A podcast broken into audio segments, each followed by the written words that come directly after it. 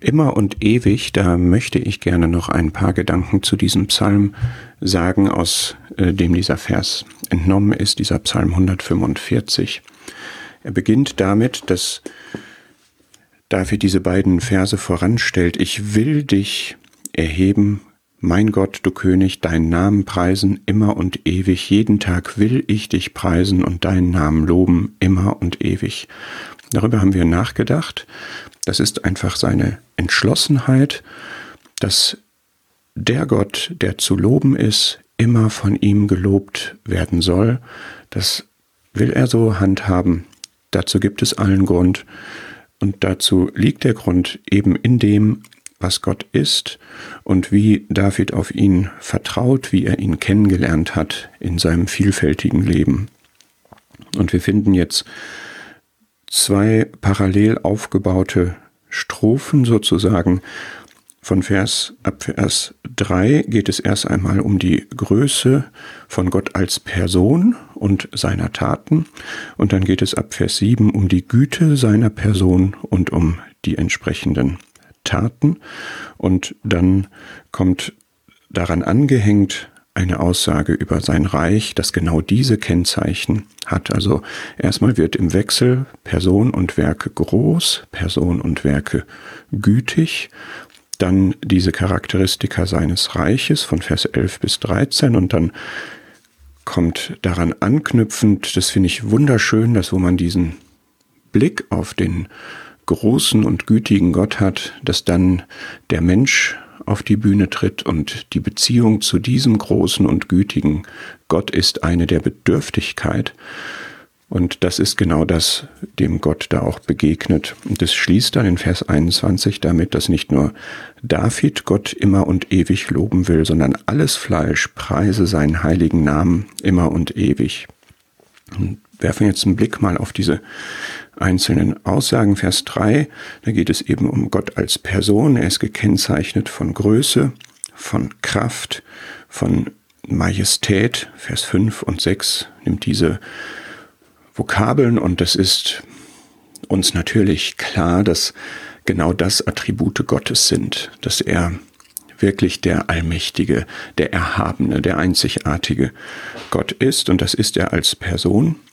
Aber es wird hier sehr stark auf seine Werke bezogen von Vers 4 bis Vers 6, seine Werke, seine Machttaten, seine Wundertaten, seine Großtaten, seine furchtbaren Taten. Das heißt, man sieht, dass David hier das wirklich, was er von Gott weiß, wie er als Person ist, das erwartet und erkennt er auch in dem, was er tut. Genau diese Eigenschaften, dass er groß ist, zeigt sich in seinen Großtaten, dass er Kraft hat, zeigt sich in seinen Machttaten, dass er majestätisch ist, zeigt sich in seinen Wundertaten und in seinen furchtbaren Taten. Das ist sehr, sehr stimmig und sehr kenntnisreich. David hat ihn gut erkannt.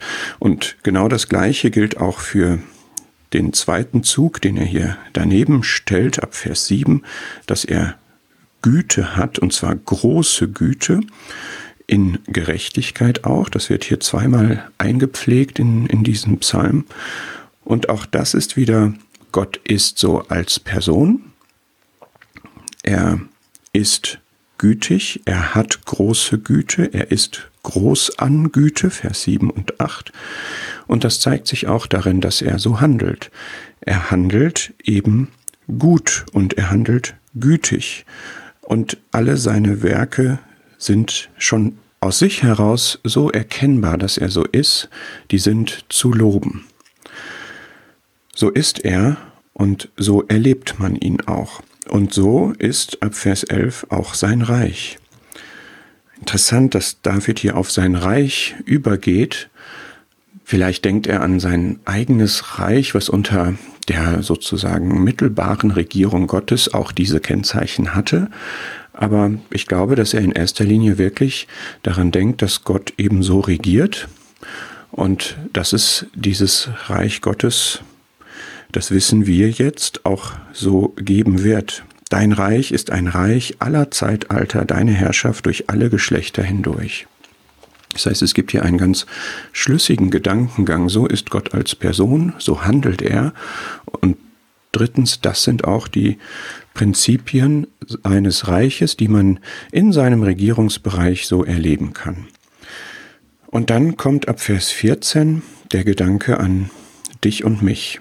Und vielleicht bist du so ein Fallender, ein Niedergebeugter, einer, der ähm, Hunger hat, einer, der Bedürfnisse hat, ja, der sich sogar ähm, ja, da erwartungsvoll vor ihn begibt. Und es gibt hier eine Formulierung, das ist irgendwie eine Mischung aus Erfahrung und Verheißung. So äh, wirkt das auf mich.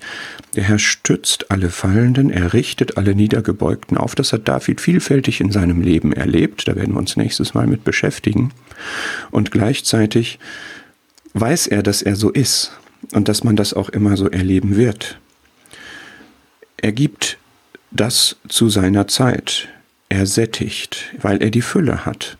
Und er hat mehr als jeder braucht. Und er ist allen nah, die ihn anrufen, in Wahrheit. Der gerechte Gott reagiert auf die, die in Wahrheit ihn anrufen, die ihn fürchten, Vers 19, die ihn lieben, Vers 20. Schöne Formulierungen, die wir in unserem Leben auch für uns prüfen und verwirklichen wollen, dass das bei uns auch wahr ist. Und dann schließt es mit diesem Lobpreis wieder, mein Mund soll das Lob des Herrn aussprechen. Und kann das anders sein, wenn wir ihn so sehen, wie er ist, wie er handelt, wie er regiert, wie er uns begegnet, wie er uns versorgt, als dass wir das auch wünschen und auch uns vornehmen möchten im Geist, dass wir ihn immer und ewig loben wollen.